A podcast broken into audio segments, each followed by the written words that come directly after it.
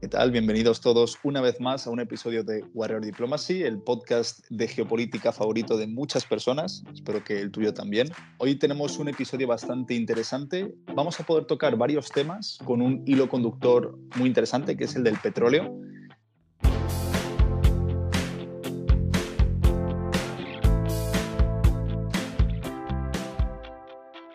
Entonces, yo tengo muchas ganas, primero de todo porque vamos a hablar de, un tema que yo ya llevaba mucho tiempo queriendo hablar, que es Guyana, ¿no? Fue famoso durante una semana, ¿no? El spotlight de, la hipotética invasión que quería hacer eh, Maduro del Esequibo. Al final, pues ha dejado de ser tan relevante por, por esa parte, pero nosotros queremos volver a traerlo a la colación del debate público con este tema tan interesante, ¿no? De el petróleo, el oro, el oro negro. Entonces, eh, bueno, antes de empezar, Fabio, ¿qué tal? ¿Cómo estás?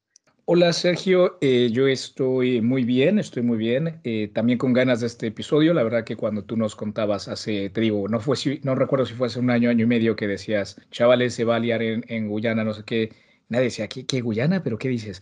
Y ya ahora leyendo todos los documentos que hemos eh, investigado para este episodio, la verdad es que sí, siento que va a ser una manera muy interesante de hablar de este tema. Y como lo dices tú, creo que el protagonista de esta historia va a ser pues eso, el oro negro, el petróleo, que de hecho ya hicimos un episodio de, de los combustibles, creo que está más relacionado a la crisis como energética que se veía por ahí cuando la, la invasión de Rusia a Ucrania empezó. Pero ahora, como bien lo dices tú, creo que va a ser un análisis un poquito global y va a estar muy interesante, ¿no? La verdad que tengo ganas. Y simplemente, Sergio, para dar un par de noticias del podcast a nuestros oyentes, pues es, ya sabes, lo, habitual que tanto en Instagram como en, threads, en, Twitter slash X, eh, X, eh, tenemos cada, cada lunes eh, como updates, eh, un, hilo, un boletín con pues todas las noticias más importantes a nivel internacional para estar al tanto ¿no? de lo que va pasando con enlaces a, artículos. Está muy bueno, así que síguenos en redes. Al mismo tiempo tenemos un newsletter mensual, que es como el estilo de, pues así como los temas más importantes que pasaron en el mes. También creo que está bueno un par de reflexiones, nuestra sección editorial que solamente ponemos en, en este newsletter. Está bueno, igual ahí suscríbanse, encontrarán el enlace eh, pues igual recordar a los oyentes que está Warrior Diplomacia en inglés también, eh, que hacemos con, mucho cariño para aquellos que, quieran practicar el idioma o enterarse. Luego el, idioma español es, es, increíble, pero hay veces que tenemos invitados que no lo hablan, así que bueno. Y como último, bueno, Sergio, el eh, WhatsApp chat, la comunidad de, WhatsApp que acabamos de abrir también, les dejaremos el enlace igualmente aquí en las notas del episodio para que pues, los oyentes igual, si se quieren unir y ahí podemos hablar más, más directo. pero bueno, eso es lo que te traigo del multiverso Warrior Genial, Fabio. Pues la verdad es que traemos muchas noticias, como siempre. Creo que al final intentamos eh, buscar el equilibrio entre seguir sumando contenido, pero también sumar nuevos formatos, nuevas maneras de, compartir contenido y de conectar con, la gente que nos sigue. Entonces, oye, seguiremos haciendo estas cosas y como siempre decimos, si eres alguien que nos está escuchando y tienes alguna sugerencia de algo que te gustaría escuchar o alguna manera en la que crees que podríamos mejorar el, pues no el canal, sino el podcast y todo lo que, lo que hacemos, oye, súper bienvenida. Siempre nos, escucha, nos gusta escuchar sugerencias y ahí vamos. Sí, sin duda, sin duda. Y la verdad es que ya eh, uno, se, uno se percata de aquellos oyentes que siempre nos están apoyando, que nos dan no solamente like, pero nos comparten, nos dicen tal. Y luego ya ahora verles en el, en el WhatsApp, ah, en el chat de WhatsApp y poder conversar a veces. A mí me encanta mucho. He hecho muchos buenos ah, amigos y, contactos a raíz de este proyecto. Así que te invitamos, oyente, también a, unirte. Y bueno, Sergio, ya dejándonos de introducciones, es momento de hablar del el tema de hoy, el petróleo, el oro negro. Y simplemente para que los oyentes se hagan una idea, como explicamos, tenemos tres, bloques.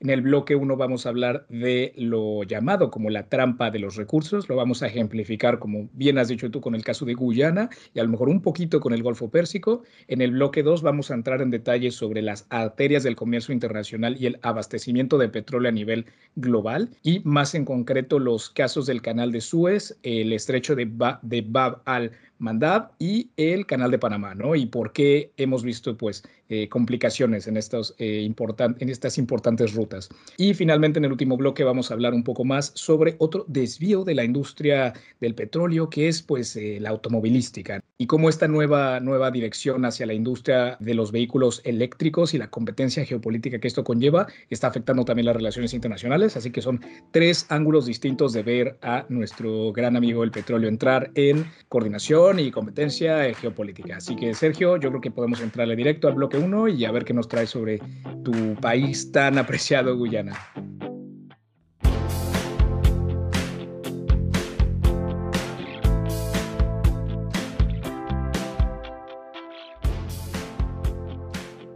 Creo que esta es una buena manera de, hablar de la maldición del petróleo, ¿no? Porque, como has dicho, tenemos siempre el omnipresente ejemplo de los países del Golfo, ¿no? Y es, un ejemplo genial para hablar de cómo eh, los recursos, ¿no? Y cómo el petróleo a veces puede, puede crear dinámicas que influyen a nivel político, pero en el caso de Guyana es mucho más incipiente, ¿no? Entonces eh, nos va a permitir ver casi desde el nacimiento de, un, estado petrolero, ¿no? El descubrimiento de esos yacimientos y cómo va influyendo en, su, en su desarrollo como país, ¿no? Entonces, bueno, por generar un poquito de contexto, ¿no? Eh, ¿Qué es Guyana?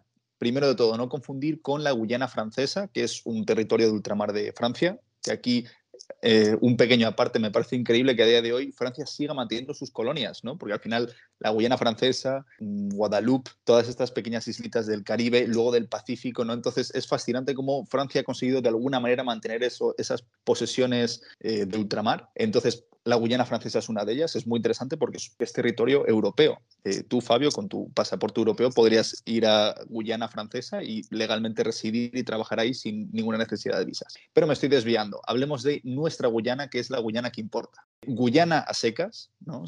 técnicamente es la República Cooperativa de Guyana, es eh, originalmente una colonia holandesa, pero eh, mm, Reino Unido se hizo con control de ella en 1815 y eh, la nueva administración colonial trajo el idioma inglés. A día de hoy Guyana es el único país de Sudamérica, es decir, del continente sudamericano de habla inglesa. Y no solo trajo eso, sino que trajo mano de obra de la India, que se mezcló con, bueno, no se mezcló, pero se añadió al, al puzzle étnico y racial de, de Guyana, que ya estaba compuesto por eh, antiguos esclavos africanos y por una eh, pequeña población indígena. ¿no? Entonces, imagina un país que es el único angloparlante de la región, ¿vale? Tiene una población súper compleja a nivel étnico, es decir, tienes gente de la India, de eh, África, nativos, de indígenas, y este país de repente gana su independencia, ¿no? pero con la independencia pues, no llega la estabilidad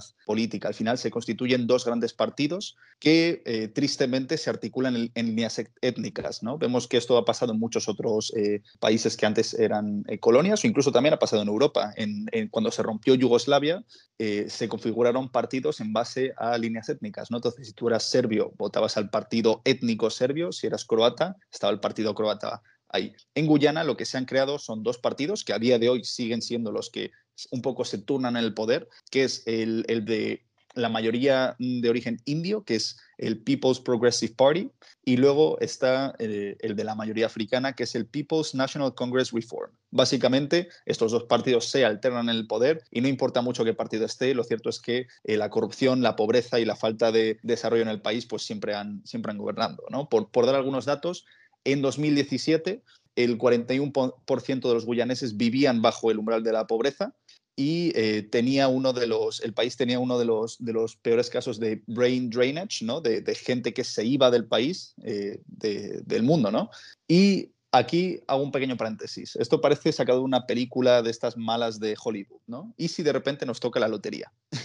y tocarle la lotería es lo que le pasó, o lo que pareció que le pasó a, Guyana cuando se descubrió petróleo. Al final no es tan descabellado, eh, porque Guyana está físicamente al lado de Venezuela, entonces, pues si Venezuela tiene petróleo, es normal que Guyana también lo tenga, ¿no? Ya se sospechaba que lo iba a tener. Al final, el petróleo es un, es un recurso que está bajo tierra, entonces no, no distingue fronteras el petróleo. Entonces ExxonMobil, eh, que es una gran corporación, empezó a prospectar en Guyana en 2015 y eh, eh, todos los, los, indicios eran positivos. En 2020, literalmente, le tocó la lotería ¿no? y ya es cuando consiguieron eh, confirmar todos estos yacimientos, ¿vale? Entonces, igual, aquí no, no creo que sea tan relevante que nos pongamos a, dar datos súper concretos de cuántos barriles por cabeza, cuántos barriles por día se pueden sacar. Lo cierto es que yo no soy un experto en el tema. Hay, hay mucho contenido, hay vídeos, hay artículos en los que se meten más de lleno en, en esto, pero por dar un poquito de, de algunas cifras, un poco por contextualizarlo, ¿no? Eh, ¿Cuánto petróleo hay en Guyana? Para dar una cifra, si lo medimos en reservas de petróleo por persona, Guyana es el cuarto país del mundo con más reservas. ¿Por qué es esto interesante dinero por personas? Porque ves que, por ejemplo, eh, países como Arabia Saudí tienen muchísimo petróleo, pero al tener una población bastante grande, pues disminuye. En el caso de Guyana no llega a 10.000 barriles de petróleo por persona. ¿no? Guyana está detrás de Emiratos Árabes Unidos, Venezuela y Kuwait. Kuwait y Emiratos Árabes tienen muchas reservas de petróleo y además tienen una población muy pequeña. En el caso de Venezuela, pues bueno, tiene unas grandes reservas. ¿no? Entonces, bueno, hasta aquí un poquito eh, ¿qué es lo que, qué es lo que pasó? ¿no? Nos encontramos con un país que estaba mm, pues, bastante poco desarrollado, mucha pobreza, muchísima corrupción, mucha inestabilidad étnica y de repente le, le toca la lotería. Entonces parecería que aquí todo va a salir bien. Pues mira, Sergio, yo te diría, sí, eh, de puta madre. De hecho, hay varias películas de ello, ¿no? Que están ahí gente en el campo, empiezan a, picar y ¡boom! Petróleo, oro negro, tal, genial. Pero aquí es cuando entra esa, esa palabra, ¿no? Es esa frase que decimos de la trampa de los recursos o la maldición de los recursos, que pues es esta teoría, este fenómeno económico y político en la cual aparentemente si algún país eh, rico en recursos naturales, ya sea petróleo, gas, minerales, tierras fértiles, cualquier cosa de ese estilo, probablemente les, les iría bien, pero aparentemente lo que termina pasando es que experimentan dificultades económicas y políticas en lugar de prosperidad sostenible, ¿no? Y esta trampa pues se puede manifestar de, muchas cosas, ¿no? De dependencia económica, desigualdad y corrupción, de desindustrialización, lo cual es muy interesante por esa misma sobredependencia en los recursos naturales que puede desincentivar el desarrollo de otras industrias y sectores económicos, ¿no? O pues también conflictos internos entre distintas élites para controlarlos, por lo cual es eh, muy interesante, ¿no? Uno diría, va, de genial, tenemos petróleo en el país, implicará eh, que ya nos va a tocar eh, pues ascender en esa escala eh, global socioeconómica y no suele ser el caso y me parece que Guyana no lo fue o puede que no, no lo sea. Este, te dejo que retomes con la, historia. Eso es, no está en camino de serlo. ¿no? Y por, por matizar un poco esto que comentas de la, de la trampa de los recursos, en concreto con el petróleo, se generan ciertas dinámicas. ¿no? ¿Por qué? Primero porque para empezar a explotar y extraer el, crudo tienes que hacer una inversión inicial brutal. ¿no? Entonces esto no es como que pueden venir varias empresas, hacer un conglomerado y hacerlo, al menos no empresas nacionales. ¿no? Muchas veces son conglomerados de empresas extranjeras, pero en muchos casos solo el único ente que puede generar esa, esa, inversión inicial es el propio Estado, ¿no? Entonces se generan corporaciones estatales de explotación de recursos, lo cual, pues, eh, bueno, luego hace muy difícil que se distribuya eh, e, esas rentas, ¿no? Además, eh, es una industria que no es lo que en economía se llama labor intensive, ¿no? No necesita muchísima mano de obra para extraerlo. Se necesitan ingenieros, se necesitan operarios, técnicos, mucha maquinaria, pero no es como que cuando se descubre petróleo en un país, eh, todo el mundo puede dedicarse a eso. Lo cierto es que en muchos casos tiene que importar mano de obra extranjera, ¿no? Y por eso pasa en muchos países, en muchos países árabes ya pasa, ¿no? Que realmente importan ingenieros y, técnicos de Estados Unidos, pero realmente la población local no participa en la extracción de, este recurso. Entonces, aquí es donde llega el problema, ¿no? De repente tenemos que una empresa estatal está explotando este recurso que está generando mucha riqueza y, sin embargo, lo está haciendo a través de opereros extranjeros, lo está haciendo a través de, a través de empresas especializadas, pero la población local no participa en eso. ¿no? Entonces, vale, tenemos todas estas rentas. ¿Cómo las distribuimos? ¿Cómo, ¿Cómo distribuimos estas rentas, que son un recurso nacional, hacia una población que no ha participado del todo en su extracción? ¿no? Entonces, aquí hay un poco dos modelos. Por un lado está eh, obviamente esto es mucho más complejo, pero voy a simplificar muchísimo. Está el modelo noruego, que Noruega lo que hace es básicamente meterlo un poco a, la hucha de las pensiones. ¿no? Básicamente, Noruega explota sus recursos petrolíferos a través de una empresa estatal y todas las rentas y el beneficio que se saca de eso lo maneja como parte de sus presupuestos de Estado. ¿no? Se debate en el Congreso, se destinan partidas, eh, se tienen en cuenta para los distintos eh, pues, obras públicas y servicios públicos ese es el modelo eh, noruego, ¿no? el modelo quizá más sostenible. ¿Qué es lo que pasa? Que tristemente la mayoría de países caen en un modelo rentista. Y aquí hemos estado hablando bastante de, Guyana, ¿no? que va camino de, verse inmerso en, esto seguramente, pero eh, tenemos claros los ejemplos del de, eh, mundo árabe. ¿no? Al final, países como Emiratos Árabes Unidos, como Arabia Saudí, como Qatar, ¿no? Son países que tienen una población muy pequeña y, sin embargo, una enorme riqueza petrolífera. Entonces, ¿qué hacemos? ¿Cómo, distribuimos, este dinero? Y aquí me gusta sacar un concepto que, me parece muy interesante, ¿no? Y es comparar el contrato social que genera el modelo rentista con el contrato social, por ejemplo, de Estados Unidos. Recordar que cuando Estados Unidos se independizó de eh, la corona británica, su lema era no taxation, without representation. Básicamente la corona británica les estaba cobrando impuestos, pero los americanos no tenían representantes en el Parlamento. Entonces, cuando se rebelaron y cogieron las cajas de té y dieron al, al, agua en, en, Boston, decían eso, decían no taxation without representation, no me puedes cobrar impuestos si no voy a poder influir en la política.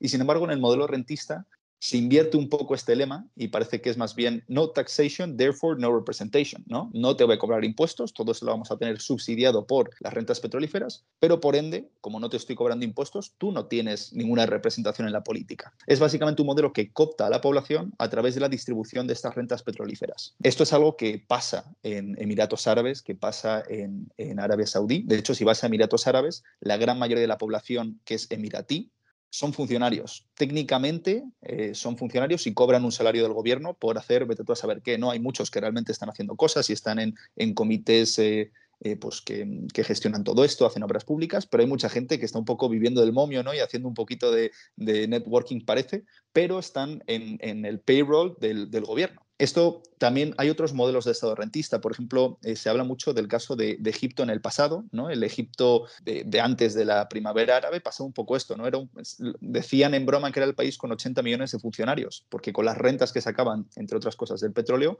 financiaban una enorme clase, un, un funcionariado, perdón, que se beneficiaba de este sistema. ¿Qué es lo que pasa? Que eventualmente la demografía se impone ¿no? y, ya las rentas que se están extrayendo no dan para cooptar a la población y de repente te encuentras con que hay millones de personas que no están siendo cooptadas por este sistema y que tampoco están opinando en lo que pasa en política. Entonces salen a la calle a protestar, que es un poco lo que pasó en, hacia, hacia final de, del siglo pasado y, un poco lo que acabó, mm, es mucho más complejo también, lo que acabó desencadenando la primavera árabe. ¿no? Entonces es interesante ver eso, como un, recurso, por cómo se tiene que extraer, por, por, cómo es el propio recurso, genera estas dinámicas. Eh, ni que decir tiene que esto también pues, invita a la corrupción, ¿no? el caso de el, hecho de que esto lo maneje el Estado y que haya tantísimo dinero dentro, pues invita a la corrupción, sobre todo en países en los que no hay, no hay, no hay un, un sistema político bien asentado y eh, genera también mucha inestabilidad regional, ¿no? Es por eso por lo que Venezuela se quiere anexionar el Esequibo, no porque realmente esto sea una, una parte histórica de Venezuela y que esa es la nación venezolana, sino porque realmente, oye, pues si me anexiono esta, este territorio, todas las aguas territoriales del mismo son para mí, ¿no? Y es en esencia lo que pasó con, con la invasión de Kuwait por parte del Irak de Saddam Hussein, ¿no? Entonces, vemos que es un recurso que puede ser una bendición o puede ser una maldición. Puede ser una bendición si sabes administrarlo, como en el caso de Noruega, puede ser una maldición si no sabes cómo administrarlo, si genera corrupción, si genera inestabilidad y si genera estos conflictos con otros países. Sí, Sergio, y fíjate que aquí yo creo que le das en la clave a por qué este territorio, el Esequibo eh, de Guyana, pues estratégica, geoestratégica y políticamente es importante para, para Venezuela, pero al final, como bien lo, lo desglosas tú, estas intenciones, eh, esta, esta, retórica que Maduro ha sacado, yo creo que tiene muchísimo más que ver con el hecho de que tiene elecciones este año, que claramente no van a ser tan, tan libres y, directas como, como nos gustaría, y es una manera de que él fomente el nacionalismo en una causa, ¿no? Entonces, probablemente no tiene que ver, o sea, sí es, es importante la relevancia petróleo ahí, es importante esa conexión histórica que, que, tiene Venezuela con la zona, pero al final no es por ello por lo cual eh, Maduro lo quiere, eh, todo, todo, todo este aumento en su retórica que se ha visto. Entonces yo, yo honestamente creo que no va a ser el caso, pero quién sabe, a lo mejor tenemos que retocarlo más adelante. Y se me hace muy interesante eh, lo que dices de los, los modelos de, de, de, cómo poner a la, a la obra eh, todos los recursos eh, monetarios que te da el petróleo, la verdad. No, se me hace una manera muy interesante de verlo. sin embargo, Sergio, yo creo que tan importante es la, extra, la extracción de petróleo como cómo lo vendes a los mercados internacionales, ¿no? ¿Qué es lo que nos va a llevar ahora? Pues en este bloque 2.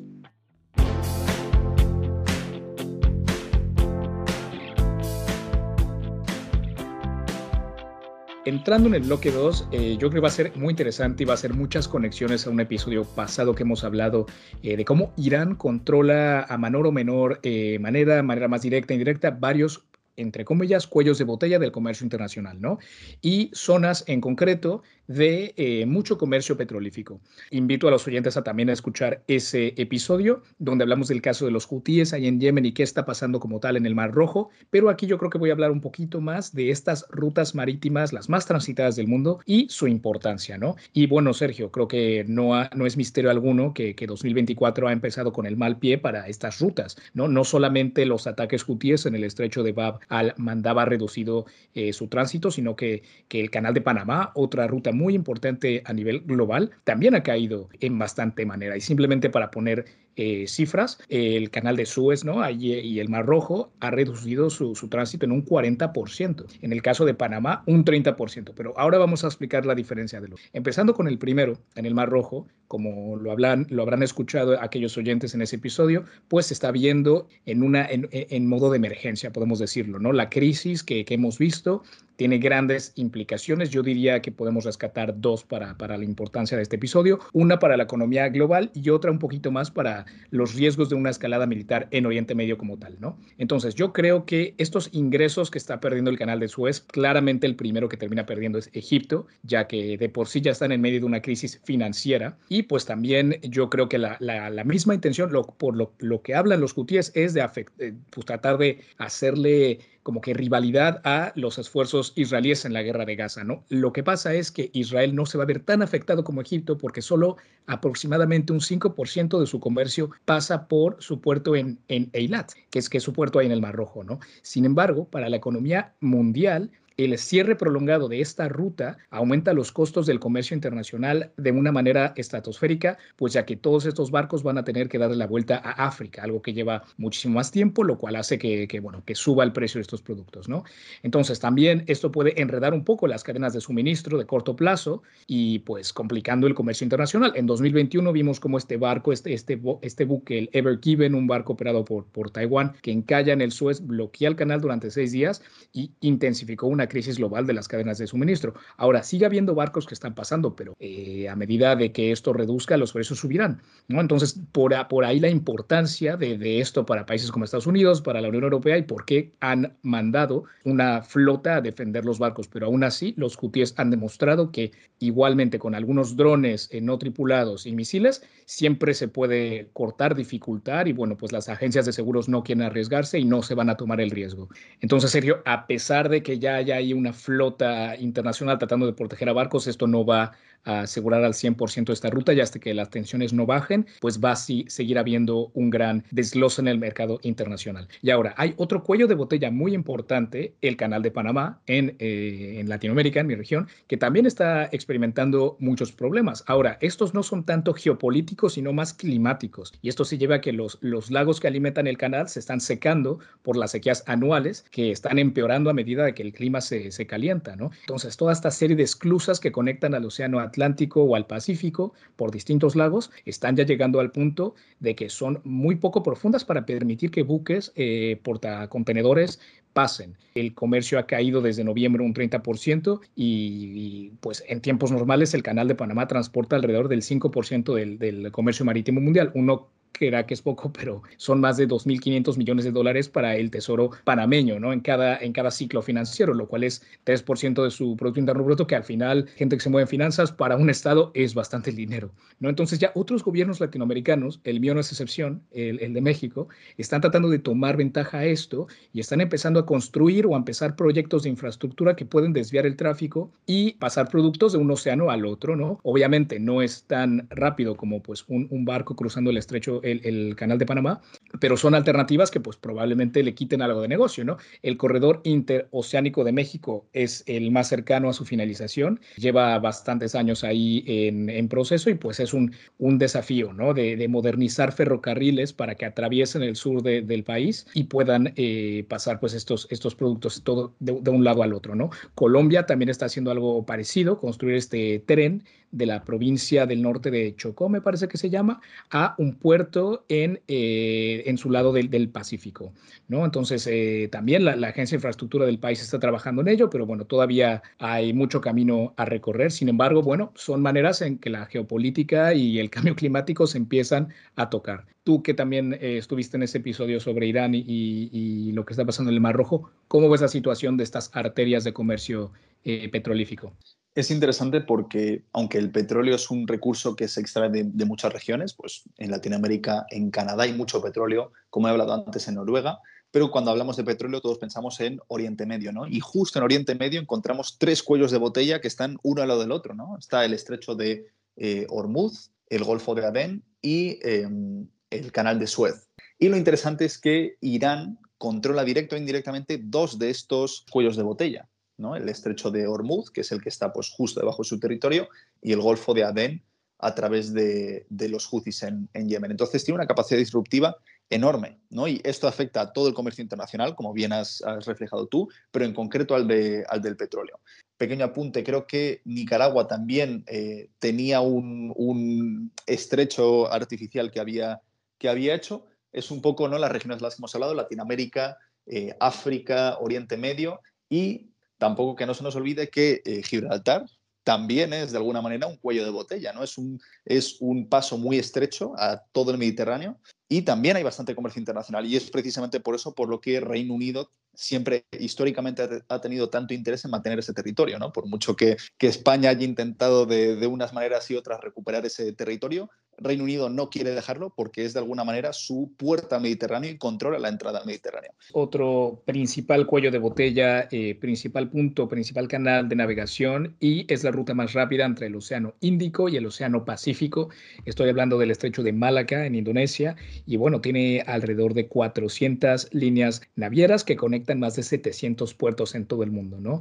Este, estamos hablando de 70 mil barcos que pasan por este estrecho anualmente, ¿no? Y tiene una gran importancia estratégica también, porque no es nada más que una cuarta parte del petróleo de todo el mundo transporta por acá. Y estamos hablando de más de 15 millones de barriles por día, ¿no? Aquí estamos hablando de, eh, de China, estamos hablando de Japón, que dependen a gran medida de las importaciones de petróleo que pasan por estos estrechos. Entonces, cualquier bloqueo de aquí va a resultar en que China tendría una, una caída significativa en su, suministro, de energía de estos barcos que vendrían del Medio Oriente. Y bueno, pues también estamos hablando de materia prima. En su, en su mayoría también viene del continente africano, que pues eh, China ha invertido miles de millones de dólares en proyectos de minería e infraestructura, ¿no? Entonces estamos hablando de una zona muy crítica para esta potencia en crecimiento, por lo cual yo creo, Sergio, que la competencia naval vuelve a tomar una, una predominancia a nivel internacional. Obviamente, para conquistar en una guerra como lo hemos visto en, en Ucrania, es necesario un arsenal y, y un ejército terrestre, pero las flotas tienen una gran importancia por esto mismo. ¿Y qué países o qué potencias tienen las mejores flotas? Pues claramente eh, los gringos y los británicos. Ahora, los chinos le están metiendo y le están metiendo dinero. ¿eh? A lo mejor sus barcos y sus flotas no tienen la misma calidad que las americanas, pero la cantidad ya los empiezan a superar. Y al final lo que China hace, algo muy interesante, es crear zonas de exclusión y de, negar el paso. O sea, no, no importa que tengas el, el portaaviones más tocho, más, más grande y potente, si un misil teledirigido de una pequeña isla en el mar del sur de China te lo va a, hundir. Y otra cosa que es más interesante mencionar aquí rápidamente, Sergio, es como ahora en el conflicto en Ucrania, pues la batalla como tal, donde sí estamos viendo movimiento, es pues más que nada en el Mar Negro, ¿no? Y como eh, parecía que, que Rusia estaba tratando de ahorcar el comercio de Ucrania en los puertos con su comercio de grano y tal, y ahora pues los, los, ucranianos han logrado como contraatacar con drones también, bueno, con, con lanchitas eh, eh, conducidas a, distancia y con explosivos y para pues no dejar que los barcos eh, rusos se acerquen, ¿no? Entonces es una manera también muy interesante de cómo el, el, conflicto naval es, es interesante hoy en día. Y bueno, Sergio, simplemente rápido para mencionar que hay otras zonas calientes en todo el mundo, ¿no? El Cuerno de África es uno de ellos, Nigeria también es uno muy importante donde piratas eh, literal, como la película de Captain Phillips eh, nos enseña, I'm the Captain now, pues también eh, atentan contra estos mercados de, combustibles. Y bueno, pues, siento que son cosas interesantes a, mencionar y pues cómo el petróleo es este protagonista ¿no? en estas competiciones.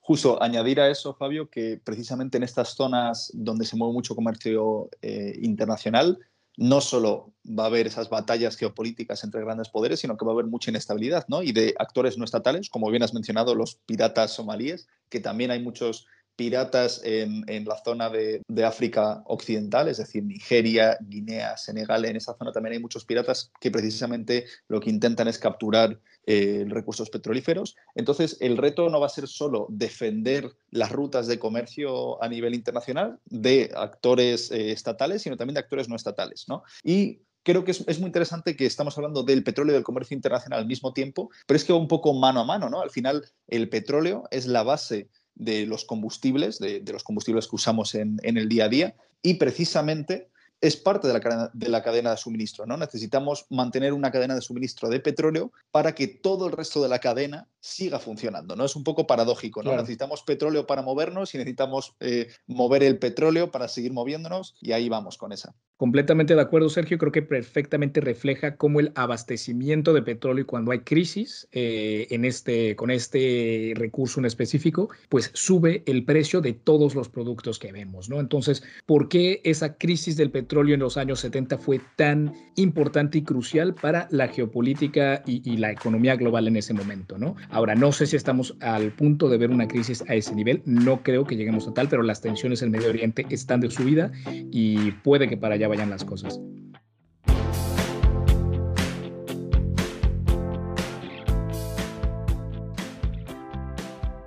Sergio, bueno, entrando a este tercer y último bloque del día de hoy, quería hablar de otro desvío literal del petróleo, otra ruta y disruptura del petróleo que es pues la transición energética y algo más en específico, que es el caso de los vehículos eléctricos y más todavía en específico la relación comercial que estamos viendo entre las grandes potencias, siendo el mercado chino uno que está tratando de entrar a este nuevo mercado y cómo eh, tanto la Unión Europea y los Estados Unidos se tratan de defender, ¿no? Lo que hablamos mucho en el podcast, que es eh, pues guerra por otros medios, las guerras económicas, las guerras comerciales y bueno, son temas interesantes simplemente para mencionar que el mercado global de automóviles está experimentando muchos cambios eh, los vehículos eléctricos están ganando mucho terreno y en específico la Unión Europea plantea prohibir la venta de nuevos automóviles con motores de combustión interna, o sea, automóviles que se mueven con gasolina, con, petróleo, para 2035, lo cual indica un interesante y muy importante cambio hacia una nueva industria. Un transporte más ecológico.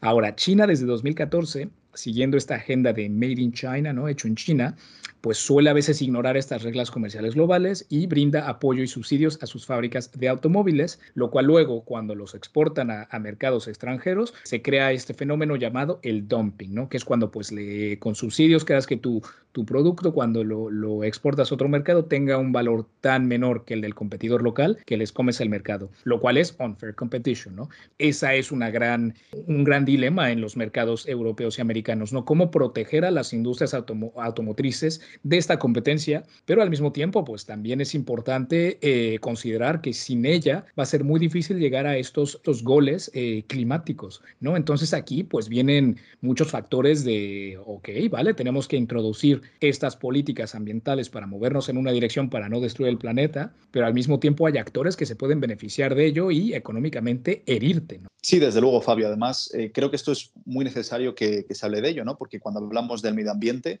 siempre se le pide a Europa o siempre se le pide a Occidente, a Estados Unidos también, que adquiera más compromisos eh, respecto al cambio climático, eh, respecto a la contaminación.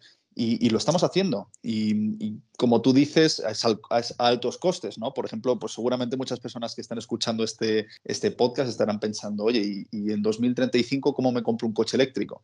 ¿no? Que a lo mejor vale 30.000, 40.000 euros para arriba, pues si eres un joven profesional no puedes comprarte un coche eléctrico para ir al trabajo, ¿no? Entonces, oye, son sacrificios que estamos haciendo por el medio ambiente, pero los está haciendo China, los está haciendo la India, los está haciendo Rusia, lo está haciendo África y lo cierto es que no, lo cierto es que en concreto China es uno de los actores que más contamina, que más industrialización está teniendo, entonces me, parece interesante sacar este debate, ¿no? Porque siempre se nos pide que seamos nosotros los que, los que recortemos en nuestra producción y sin, embargo a China no le importa, ¿no? Entonces es como que nos estamos pegando un poco un tiro en el pie, frenando nuestro propio crecimiento y, esas mismas normas no aplican a China. Entonces, un poco qué es lo que tenemos que hacer aquí, ¿no? Tenemos que encontrar un, equilibrio, yo creo, entre, desde luego, adquirir compromisos, ¿no? Para, frenar el cambio climático, para parar la contaminación y, quizás un día vivir en, un mundo sostenible en el que todos podemos vivir y, y, no hay ausencia de recursos y no hay consecuencias climáticas, pero al mismo tiempo no podemos dejar que nosotros adquiramos todos los compromisos y que China pueda seguir contaminando libremente y encima creciendo ¿no? y sobrepasándonos. Entonces, lo cierto es que hemos llegado a un punto en el que estamos en una relación completamente desigual. ¿no? China nos ha forzado a,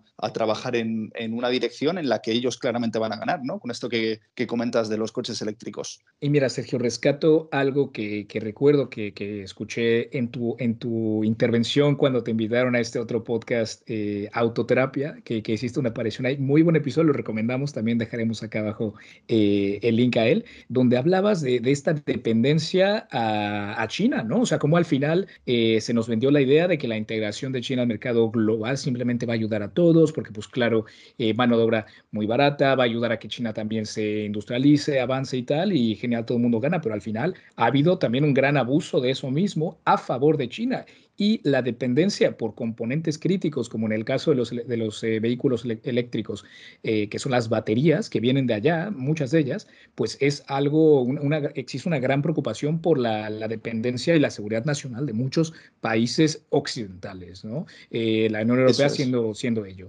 Entonces, yo creo que estamos hablando de grandes riesgos a los cuales hay que diversificar de dónde uno recibe esto, porque pues, quién sabe, imagínate que, que dentro de, de unos años China empiece a poner grandes restricciones para estos componentes y se complique de verdad la producción de, componentes pues, o, mm, o, tecnologías pues, críticas para, distintos países. Y me viene a la cabeza también los semiconductores, que también es eh, una pieza de tecnología importantísima para cualquier producto tecnológico. Eso es, Fabio. Al final, eh, la seguridad también son los recursos y la soberanía de los recursos. ¿no? Entonces, nosotros nos estamos restringiendo a nosotros mismos en muchas áreas lo único que estamos haciendo es ponernos a la disposición de China. ¿no? Aquí no minamos eh, mm, eh, rare earths, ¿no? rare minerals, estos minerales específicos que son pues, para, componentes de maquinaria, etcétera, pero China sí.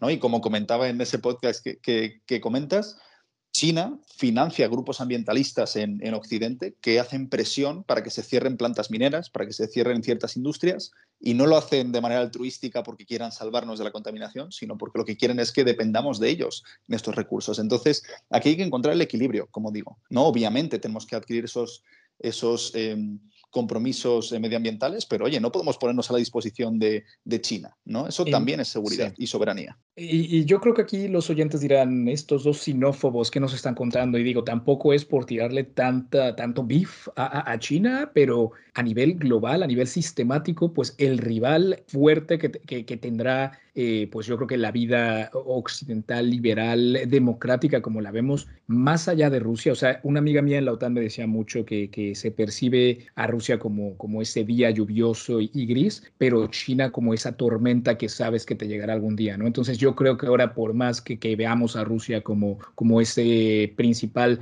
bloque para que, para que haya una paz en el mundo, que lo es, lo es, Rusia no tiene los, las industrias o los recursos o simplemente la, la, la ruta para, para proponer, para presentar el, el, desafío como lo hace China, ¿no? Y yo creo que ahora con esta inmolación que Rusia se ha hecho en Ucrania, pues eh, mejor, mejor las cosas no les van a ir. En el cambio, pero, pero del otro lado, eh, no es el caso de China. Y yo creo que por ahí va, ¿por qué la, la estrategia de China ante, eh, e, en su intento imperialista, que, que viene siendo Taiwán el primer objetivo ahí, no creo que sea tan directo como lo estamos viendo en, Ucrania.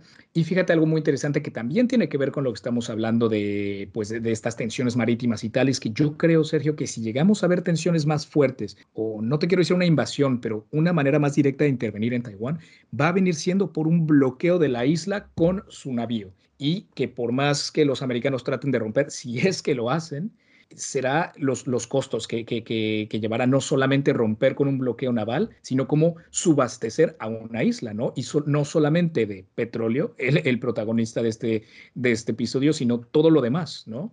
Entonces yo creo, Sergio, que una intervención militar en Taiwán, eh, de China en Taiwán, iría un poco más por ahí que como tal una invasión eh, anfibia. ¿Cómo lo ves tú? Desde luego, y volviendo de nuevo a este, a este podcast que pondremos en enlace porque hablo largo y tendido sobre ello, eh, eso es justo la conclusión a la que, a la que llego yo.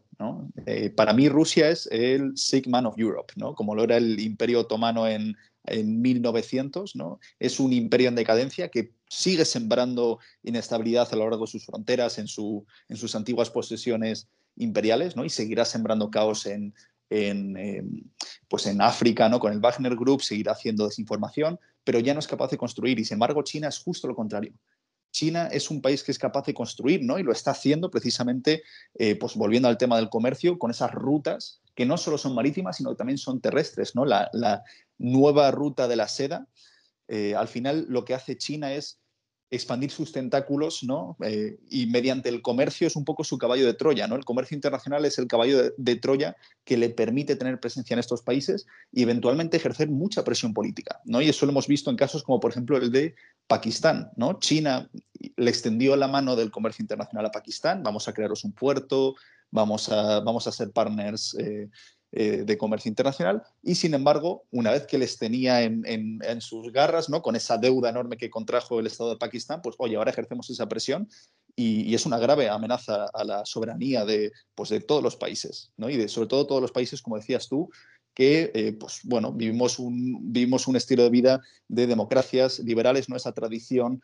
de, pues, de, derechos humanos, libertad económica, libertad civil, que es algo que claramente China pues, no termina de, de respetar, ¿no? Entonces, seguimos en esa, ¿no? Y, yo creo que está un poco ligado con, lo que, con esto que hablamos, ¿no? El petróleo y esas rutas de comercio son uno de los muchos escenarios de, conflicto y de confrontación que vamos a tener con China en, en las próximas décadas.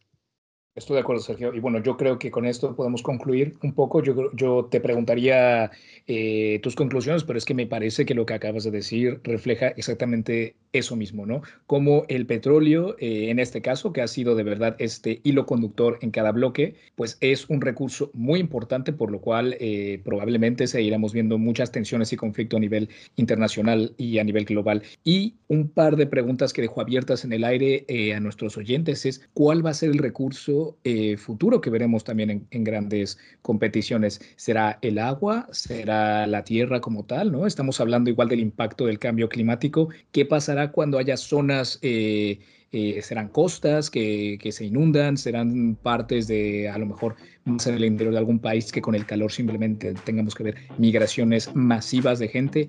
¿Cuáles van a ser los, las raíces del conflicto en los años que se vienen, que no tiene pinta, Sergio, de que va a ser para menos, sino para más.